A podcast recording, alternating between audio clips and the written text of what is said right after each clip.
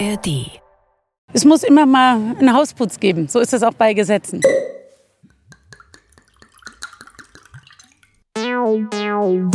Die JustizreporterInnen, der ARD-Podcast direkt aus Karlsruhe. Wir sind dabei, damit ihr auf dem Stand bleibt. Das mit dem Hausputz, das war Landwirtschaftsministerin Julia Klöckner. Und putzen will sie bei den Gesetzen zum Weinrecht. Damit herzlich willkommen zu einer neuen Folge Die JustizreporterInnen. Mein Name ist Claudia Kornmeier und mit mir im Studio ist heute mein Kollege Bernd Wolf. Hallo Bernd. Hallo Claudia. Du bist Rheinhesse und dementsprechend kaum verwunderlich auch Weinliebhaber. Wir wollen heute über ein Thema sprechen, das deine zwei Leidenschaften, den Wein und das Recht, miteinander verbindet, Bernd. Du hast dich in den letzten Wochen mit dem Weinrecht ziemlich intensiv beschäftigt, würde ich sagen. Wie bist du denn überhaupt darauf gekommen? Ja, wie du schon sagst, aus eigenem Interesse. Leidenschaft, eigentlich mehr Wein als Recht. Recht ist eigentlich kein taugliches Objekt für Leidenschaft, aber gut. Und weil das Weinrecht aber seit 1971 nicht mehr wirklich gründlich geändert worden ist, habe ich mit mitbekommen, da läuft was in Berlin. Ist auch kein Zufall, dass Julia Klöckner sich um dieses Thema oder dem Thema angenommen hat als Weinbauministerin. Sie ist nämlich nicht nur eben diese Ministerin, sie war ja mal deutsche Weinkönigin. Sie war Weinjournalistin. Ich glaube, sie ist, weil sie auch am Weingut an der Nahe aufgewachsen ist, wirklich in dem Thema drin. Und dann gab es natürlich auch eine Entwicklung, dieses doch sehr angestaubte Weinrecht wirklich mal ein bisschen zu ändern. Also man erinnert sich vielleicht noch an die alten Etiketten auf Weinflaschen, wo so Ritterrüstungen und Familienwappen und ich weiß nicht was, viel Blech und Lametta drauf waren. Das ist der äußere Anschein dafür, dass das einfach verdammt angestaubt war. Und inhaltlich hat man auch eine interessante Wendung jetzt mal vorgenommen, über die wir aber später gleich noch reden, rechtliche Wendung auch. Und wir haben uns äh, für diesen Podcast umgehört bei einer Winzerin in Mainz-Ebersheim und dann mit dem Sprecher aus dem Süden, Winzergenossenschaften Ortenau und mit unserem SWR-Weinexperten und Podcaster Werner Eckert. Aber Claudia, ich frage dich jetzt mal als erstes, was für einen Wein trinkst du am liebsten? Also im Vergleich zu dir bin ich da wahrscheinlich ziemlicher Banause. Ich kann nicht viel mehr Trinkst sagen. Bier. Das auch. Ich kann nicht viel mehr sagen als lieber trocken als süß, aber da hört es dann bei mir auch schon auf und am liebsten ähm, verlasse ich mich dann da auf Empfehlungen. Und du kannst da wahrscheinlich ein bisschen präzisere Antworten geben.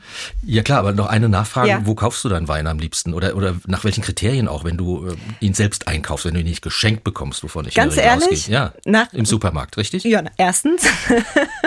Zweitens, dann gucke ich mir halt an, welche Flasche schön aussieht und was da sonst so draufsteht. Dann probiere ich die, wenn ich dann mal eine gefunden habe, die mir schmeckt, dann bleibe ich natürlich dabei. Wenn nicht, dann nicht. Also so ein Ausprobieren. Und dann ist es aber in der Tat so, ich kaufe jetzt nicht kistenweise Wein, deswegen macht es dann auch nicht so einen Unterschied. Also mit dem Supermarkt, da bist du schon mal bei der Mehrheit der Deutschen. Äh, denkt man auch nicht, wenn man weiß, wie viel Winzer es gibt, die auch ab Hofgut ihren Wein verkaufen. Aber die Mehrheit, die absolute Mehrheit kauft im Supermarkt. Deswegen ist das natürlich das Massengeschäft. Also wenn du mich fragst, ich wohne halt auch in der Weingegend. Ich mache gern Winzerhopping, äh, probiere da auch aus in der Vinothek, lass mir dann erklären den Wein. Wenn ich dann tatsächlich auch mal im Supermarkt einkaufen sollte, dann gucke ich ganz klar nach ganz fixen Angaben. Also als erstes Rebsorte, da ist Riesling meine Lieblingssorte bei den roten Spätburgunder. Ist auch relativ mehrheitsfähig oder mainstreamig. Dann auch nur trocken, da haben wir was Gemeinsames. Manche Sorten gehen überhaupt nicht, also würde ich von vornherein nicht kaufen.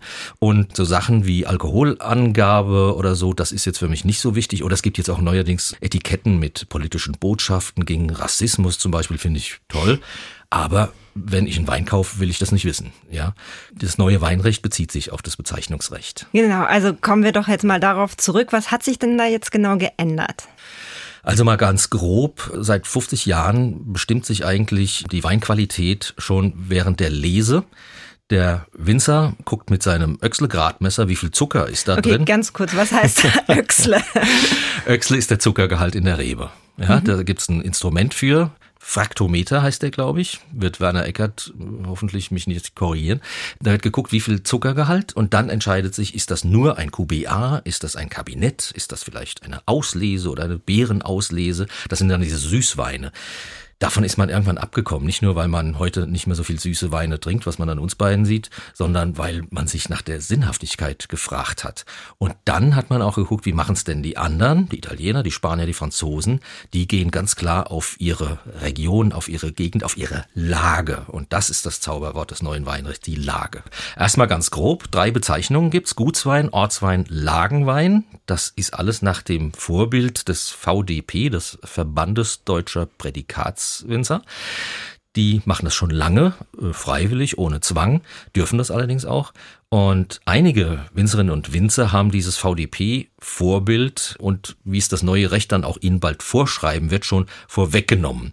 Die haben sich eine dreistufige Qualitätspyramide geschaffen.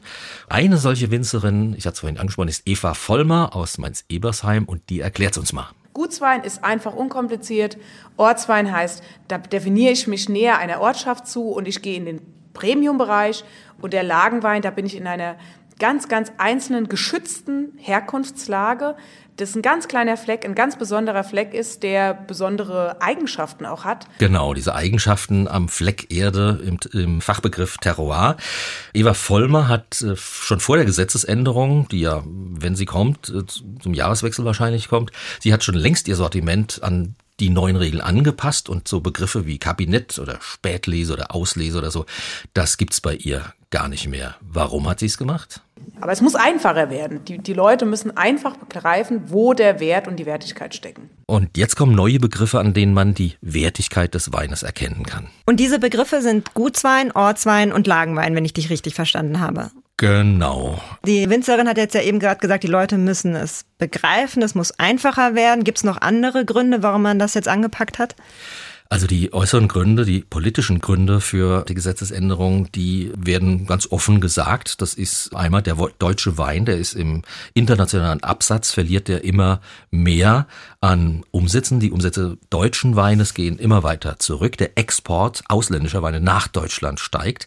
Und das andere ist, dass man mitbekommen hat, dass auch die Leute im Supermarkt oder beim Winzer einfach nicht mehr schnallen, was auf diesen Etiketten eigentlich draufsteht und nach welchen Kriterien sie sich richten sollen, um den Wein ihrer Vorliebe zu kriegen. Okay, ich bin aber immer noch nicht so ganz sicher, ob ich es wirklich richtig verstanden habe. Was ist jetzt der bessere und damit wahrscheinlich auch der teurere Wein und was der günstigere, weniger gute Wein? Also für mich klingt eigentlich, eigentlich würde ich denken, Gutswein, das ist das kleinste, Ortswein irgendwie da mitten und Lagenwe ist dann irgendwie was Größeres und mhm, damit irgendwie mhm. pauschaler. Aber ich ich kann es nachvollziehen, ja? Claudia, weil es ist auch noch nicht allen Leuten äh, klar, warum die Bezeichnung so sein soll. Wie gesagt, die VDP-Winzer, die Prädikatswinzer haben, haben damit angefangen. Der Gutswein, das ist so der Shoppen für jeden Tag. Obwohl das das Kleinste ist, oder ist es, es nicht so? Es ist nicht das Kleinste, weil auf in einem Weingut können auch Weine abgefüllt werden, die von woanders herkommen, die nicht mhm. aus dem eigenen Wingert stammen, sondern die angekauft werden. Ja. ja.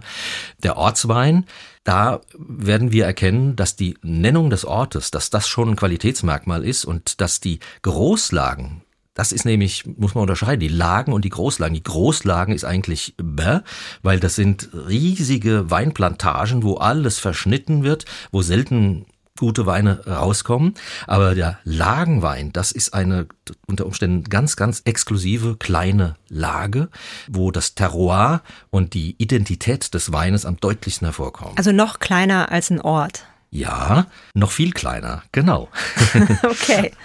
Gut, Lagenwein. Und das steht dann auch auf dem Etikett drauf in Zukunft. Das soll draufstehen statt QBA, Kabinett, Auslese oder sonst was. Es soll draufstehen. Gutswein, Ortswein oder Lagenwein und dann die Bezeichnung der Lage. Also nehmen wir mal an, eine ganz tolle Lage wie die kleine Kalmit in der Südpfalz, dann steht dieser Name drauf, dann darf da aber auch wirklich nur Wein von der kleinen Kalmit drin sein und da darf nichts zugeschüttet werden, nichts zugekauft sein und so weiter. In diesem Lagenwein soll sich die ganze Identität der, des Terroirs und der Gegend widerspiegeln. Mhm. Okay. Ich glaube, ich habe es verstanden. Trinke mal eine. Und es soll ja Leute geben, die den Wein danach kaufen, wie er heißt. Wenn man sich in der Gegend nicht so auskennt, dann klingen die Namen ja unter Umständen sehr toll, aber das muss nichts heißen. Genauso kann es nämlich sein, dass man den Wein auf, aus einem größeren Gebiet hat, das nicht so exklusiv ist. Und ähm, so geht es zum Beispiel auch unserer Winzerin Eva Vollmer aus Mainz. Für meine Gefilde hier gesprochen, der Mainzer St. Alban. Aber der Mainzer St. Alban, der hört sich ja auch schon an, als wäre das recht nah definiert. Dabei ist es ein Riesengebiet, ja. Und das ist das, wo man anpacken muss. Also, Mainzer St. Alban, das ist so ein klassischer Nummer 1 Wein auf der Karte. Sag mal, ich nehme noch mal von der Nummer 1 ein. Das muss jetzt nicht schlecht sein, aber das ist ein Zechwein, das ist nichts Dolles. Ich kenne speziell die Lage, Mainzer St. Alban auch ganz gut. Die ist über 200 Hektar groß und da sind ganz unterschiedliche Böden auch drin, verschiedene Hangneigungen, Klimazonen. Ein Mainzer St. Alban könnte also ein Spitzenwein sein. Genauso gut kann er aber auch äh, ein Verschnitt sein, der einfach nur nach Wein schmeckt, so nach, der, nach dem Motto, Hauptsache es macht schwindlig. Daran sieht man, der Name der Großlage sagt rein gar nichts über die Qualität des Weines aus und deshalb soll künftig gelten, wer den Namen der Großlage weiterhin aufs Etikett schreiben will, das sind eben zum Beispiel Winzergenossenschaften oder große Kellereien, der darf den Ortsnamen, jetzt zum Beispiel Mainz, nicht mehr davor setzen, sondern wenn er das macht, muss er Region schreiben. Das, also auch der Laie, sehe jetzt hier keinen im Studio, aber eine Laien vielleicht, erkennt, das kann jetzt nichts so Spezielles, nichts Dolles sein. Und äh, für den Weintrinker, die Weintrinkerin wird klar, so ganz kleinräumig kann diese Lage wohl nicht sein und damit auch die Herstellung und damit auch die Qualität. Wo aber dann künftig der Ort noch davor steht, also als Ortswein oder auch als Lagenwein, da kann man wirklich sicher sein, es handelt sich hier um doch schon einen richtig guten Tropfen. Eva Vollmer hätte sich sogar noch einen Schritt weiter, noch mutiger die ganze Sache gewünscht und hätte am liebsten die Großlage komplett abgeschafft, denn für Winzer, die auf Qualität setzen, spielt die Großlage überhaupt keine Rolle mehr. Natürlich wird die Großlage noch sehr heiß diskutiert. Das sehen die Kellereien anders als die Winzer. Aber die Winzer wollen eigentlich mit der Großlage in der Form nicht mehr so wirklich was zu tun haben. Das sehen aber nicht alle so wie Sie, oder? Du sagst es. Wir gehen jetzt mal in eine andere Region, aber auch in einen anderen Marktbereich, nämlich zu den Winzergenossenschaften. Wir gehen nach Südbaden, in die Ortenau. Das ist das Weinbauanbaugebiet um Offenburg. Und dort gibt's äh, viele Winzergenossenschaften im, im Badischen, im Württembergischen auch, im Gegensatz zu Rheinland-Pfalz. Stefan Danner ist äh, Sprecher der Dürbacher Winzergenossenschaft und er ist auch äh, Sprecher der ganzen Ortenauer Winzergenossenschaften und die können natürlich äh, Großlagen nicht so kritisieren, wie das eine einzelvermarktende Winzerin äh, wie Eva Vollmer tut. Manche Großlagen sind so Art Markennamen geworden, ja, wo man dann zwar immer noch weiß, es ist eine Großlage, aber es ist fast schon eine Marke und extrem wichtig für die einzelnen Häuser. Deswegen kann ich natürlich die Emotionen sehr gut verstehen, wo die Kollegen da haben. Da ist er also solidarisch, der Stefan Danner aus Offenburg. Aber ich glaube, wenn ich jetzt im Supermarkt stehe, ich weiß immer noch nicht so richtig, woran ich jetzt im Endeffekt den Unterschied erkennen soll. So ganz sicher wissen wir es ja alle noch nicht, weil es einfach noch nicht mhm. so weit ist. Und deswegen habe ich mich mal mit Werner Eckert unterhalten. Der Werner, der arbeitet ja äh, in Mainz in der Redaktion, SWR-Redaktion Umwelt und Ernährung. Außerdem ist er der Weinmann des Senders, Podcaster übrigens auch neben mir. Und er ist seit Jahrzehnten mit dem Thema Wein unterwegs. Und ich habe ihn mal gebeten, äh, seine Einschätzungen zu geben. Werner Eckert, woran wird der Kunde eigentlich was von dem neuen Weinrecht bemerken? Doch wohl nur an den Etiketten, oder? Ja, sicherlich. Ähm, das ist der Hauptpunkt, wenn er denn überhaupt etwas davon bemerkt. Denn man muss ganz klar sagen, dass die Winzer zum Teil diese Änderungen schlicht und einfach vorweggenommen haben. Das heißt, das Gesetz folgt hier eigentlich einer Marktentwicklung und steuert sie nicht wirklich. Ähm, das äh, bedeutet vor allen Dingen, dass die Lage im Grunde neu aufgewertet wird.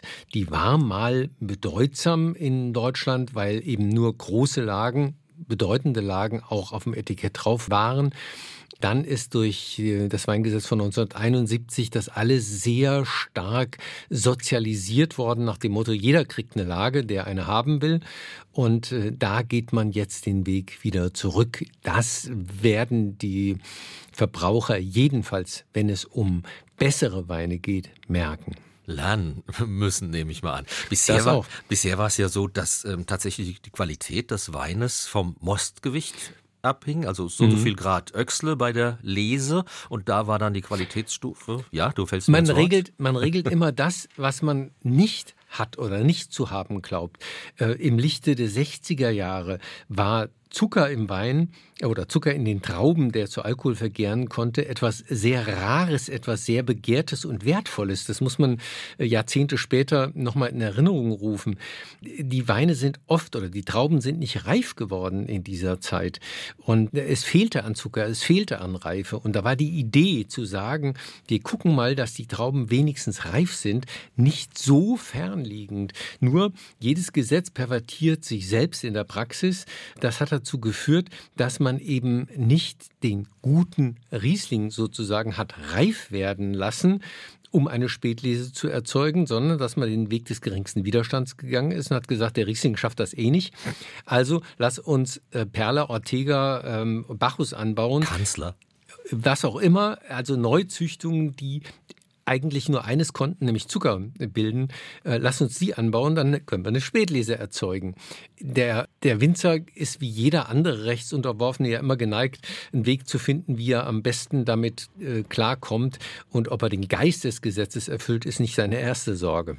Aber sag mal, Werner, genau diese Rebsorten, die du eben genannt hast, die, die, da läuft aber heute noch eiskalt den Buckel runter. Die hat Manchmal, man zu Recht ja. auch wieder vom Markt genommen. Wie konnte denn ein Weingesetz, dass das, äh, du sagst nicht vorgegeben, aber angeregt hat, fast 50 Jahre lang bestehen bleiben? Weil es ungeheuer schwer ist, Dinge, an die man sich einmal gewöhnt hat in der Branche, dann auch wieder einvernehmlich zu ändern. Und deswegen ist ja auch diese Weinrechtsänderung eine in einer ganzen Reihe. Es ist jetzt vielleicht ein etwas grundlegenderer Schritt, den wir gerade erleben, aber es wird auch nicht der letzte sein. Ich bin ziemlich sicher, dass wir weitere äh, Novellen haben werden, weil es so ungeheuer schwer ist, Besitzstände wieder auszuräumen, die einmal geschaffen worden sind.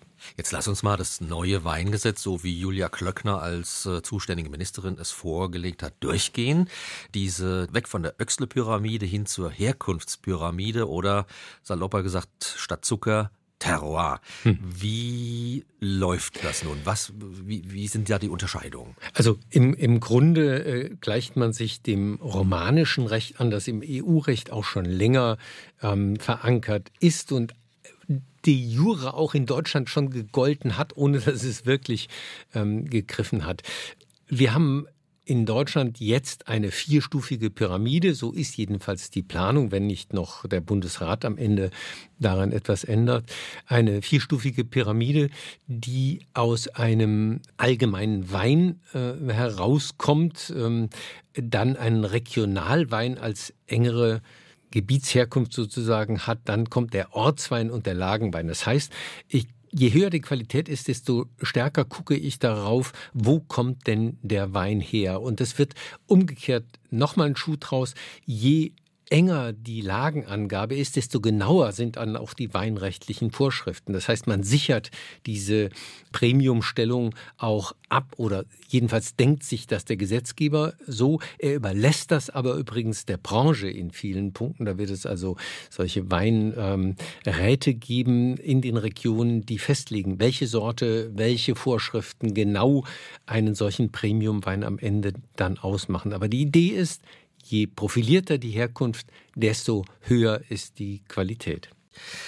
Dass Weintrinker wieder öfter zu deutschem Wein greifen. Das ist ja auch ganz unverhohlen äh, der Impetus der Bundesregierung, dem deutschen Wein, der Marktanteile verliert seit Jahren, wieder auf die Sprünge zu helfen. Kann man den höheren Weinabsatz sozusagen per Gesetz verfügen oder wird hier quasi das Recht missbraucht? Nein, man kann es äh, nicht verfügen und deswegen kann man das Gesetz in diesem Punkt auch gar nicht missbrauchen. Da müsste man Handelsrecht äh, schaffen und, und Importsperren verhängen. Nein, ähm, die deutschen Weintrinker ähm, trinken zu mehr als der Hälfte ausländische Weine. Das ist aber schon immer so gewesen. Wir haben tatsächlich im Export Anteile äh, verloren. Aber auch da gibt es eben zwei Wahrheiten. Die Kellereien äh, sagen, das ist ein herber Verlust. Wir brauchen mehr Rohstoff die Winzer sagen, so what, solange in meiner Kasse äh, die Bilanz stimmt, ist mir doch alles andere egal. Und da gilt eben die Regel, wenn ich mehr Wertschöpfung habe mit weniger Menge, dann ist das genauso gut, wie wenn ich eben viel Menge äh, mit wenig Wertschöpfung produziere. Insofern sind auch da die Interessen halt gegenläufig. Die, die am Markt an Konsumenten direkt verkaufen oder an Handel verkaufen, Fachhandel oder Gastronomie, die sagen halt, das ist okay. Mit den 8,7, knapp 9 Millionen Hektoliter, die in Deutschland erzeugt werden, liegen wir genau richtig. Das entspricht der Nachfrage und die Preise sind stabiler, als sie das eben in früheren Jahrzehnten gewesen sind. Ähm, da geht es nicht um Mengen, da geht es um das, was ich Cash-Bar-Kralle habe. Jetzt nehmen wir mal an, das neue Weinrecht kommt, so oder so ähnlich. Und ähm, dann gibt es ja neben den gutwilligen Winzerinnen und Winzern auch schwarze Schafe, die gegen das Weinrecht verstoßen, auch jetzt schon gegen das alte, und zwar mhm. vorsätzlich und wissentlich auch. Wie sieht es denn mit Kontrollen aus? Also es gibt ja eine eigene Weinkontrolle in Rheinland-Pfalz zumindest als dem wichtigsten Herkunftsland. Zwei Drittel der Weine kommen aus Rheinland-Pfalz, der deutschen Weine. Das ist also ein, ein, ein extremer Schwerpunkt, der da ist. Und da gibt es eine sehr gut ausgebaute Weinkontrolle mitsamt einer Schwerpunktstaatsanwaltschaft, die sich um solche Fragen kümmert. Also ich glaube, das ist schon in Ordnung, mhm. wie an dieser Stelle kontrolliert wird. Okay, lass uns noch mal gerade äh, zu der Vorlage, der Gesetzesvorlage zurückgehen. Ja. Die Premium-Qualität, also der Lagenwein, ähm, da dürfen nur zwölf Rebsorten rein. Mhm. Mich würde jetzt mal interessieren, was sind das für zwölf Sorten? Also du musst sie nicht alle nennen, aber nee. warum sind es genau die und andere Sorten dürfen da nicht in die Lagenweinqualität rein? Also man muss sich das so vorstellen, dass äh, das schon ein Kompromiss darstellt. Es ist je nach Lage eben können die unterschiedlich ähm, sein, ähm, unterschiedlich zusammengesetzt. Es sind klassische Rebsorten eben in jedem Fall und sie sollen ja das die Essenz der Lage ausmachen. Ich hatte als Beispiel eben ähm, Nierstein und ähm, den Hipping oder das Pettental oder dergleichen. Dort ist eben schwerpunktmäßig ähm, der Riesling immer angebaut worden. Und es wäre also nur logisch, wenn man sich da sogar sehr stark beschränkte auf ein oder zwei Rebsorten in einer solchen profilierten Lage und nicht ähm, alles ausnutzte. Je klarer das Bild einer solchen Angabe auf dem Etikett ist, desto leichter ist der Wein zu verkaufen. Natürlich muss ich dafür Opfer bringen. Ich muss meine Gestaltungsvielfalt als Winzer sozusagen opfern. Ja, wobei das auch nur die halbe Wahrheit ist, denn viele dieser Weine, dieser Vielfalt kann ich weiter verkaufen, muss sie nur unter einem anderen äh, Namen verkaufen.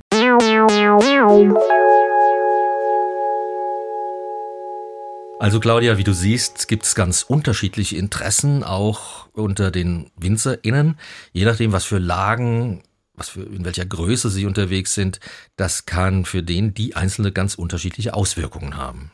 Und was für Auswirkungen genau?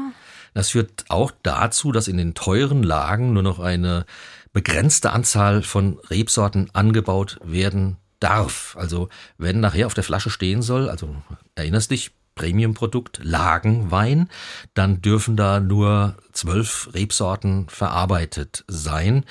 Und äh, das kann natürlich für einen Winzer, der auf eine alte und traditionelle Rebsorte verzichten muss, äh, sehr traurig sein. Und auch das hat uns Stefan Danner aus Durbach erzählt. Durbacher Ölberg, da wachse bei uns aktuell Traminer oder Klefner genannt, Gewürztraminer und Scheurebe. Und die Chance ist natürlich groß, dass diese drei Bouquetsorten vielleicht nicht unter den ersten zwölf sind. Also ergo sollte es nicht so sein, dann würde die Lage Ölberg nach 800 Jahren auf dem Etikett zumindest verschwinden.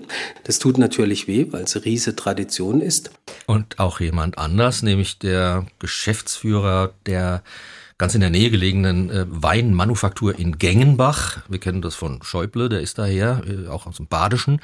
Der Geschäftsführer, der sieht es auch sehr kritisch, dass es für den Export eher negativ sein könnte und äh, wenn man die traditionellen Namen, eben diesen Ölberg zum Beispiel, aufgibt. Also gerade für den Export sehe ich eigentlich ein Kunde aus Finnland, aus Holland, aus China, Asien, dass der mit einer Einzellage erstmal sehr wenig anfangen kann und vor allem auch nicht automatisch mit der Einzelagen Qualitätsverspreche verbindet. Ich glaube, es wäre gut, wenn wir eben diese geschützte Ursprungsbezeichnung hier mehr in den Fokus stellen, weil das auch im internationale Beachtung findet, auch damit in Bezug gebracht wird mit einem Qualitätsversprechen. Also es ist dann doch noch relativ viel, ziemlich unklar, würde ich sagen. Aber ich nehme jetzt hier so mit, sehr wahrscheinlich werden sich die Etiketten auf den Weinflaschen ändern und vielleicht werde ich dann künftig etwas besser verstehen, was ich da kaufe und äh, wie ich sicherstellen kann, dass ich einen guten Wein kaufe. Ja, also wenn wir Werner Eckert vorhin richtig verstanden haben, man muss äh, da viel lernen. Also wir, wir einheimischen WeintrinkerInnen, ja, wir müssen uns alle dran gewöhnen. Ich will meine Rebsorte auf dem Etikett haben, das ist völlig klar, sonst werde ich stinksauer. Bleibt aber auch, glaube ich, drauf. Aber die Frage ist, wie sich das, wenn es so läuft, ähm, dauert ja noch eine Zeit lang, ähm, der Christian Gehring eben aus Gengenbach, die, die Kritik oder die, den Gedankengang, den kann ich schon äh, gut äh, verstehen. Also ob ein Chinese jetzt, wenn er auf der Flasche liest, äh, Trittenheimer Apotheke oder Gröver Nacktarsch, ob der Chinese, die Chinesin natürlich auch, damit mit der Lage, die vielleicht äh, sehr edel sein kann, ob der aber damit was anfangen kann, mehr war es nicht. Die ganze Sache ist ja auch noch nicht ganz durch. Äh, das Weingesetz und die Weinverordnung müssen noch durch den Bundesrat. Und äh, wir hören immer öfter, welche Rolle die Lobbyisten in Berlin spielen. Über, den, über die Weinwirtschaft bei aller Hochachtung oder vielleicht sogar Liebe, muss man sagen, die haben kräftige Lobbyisten am Werk.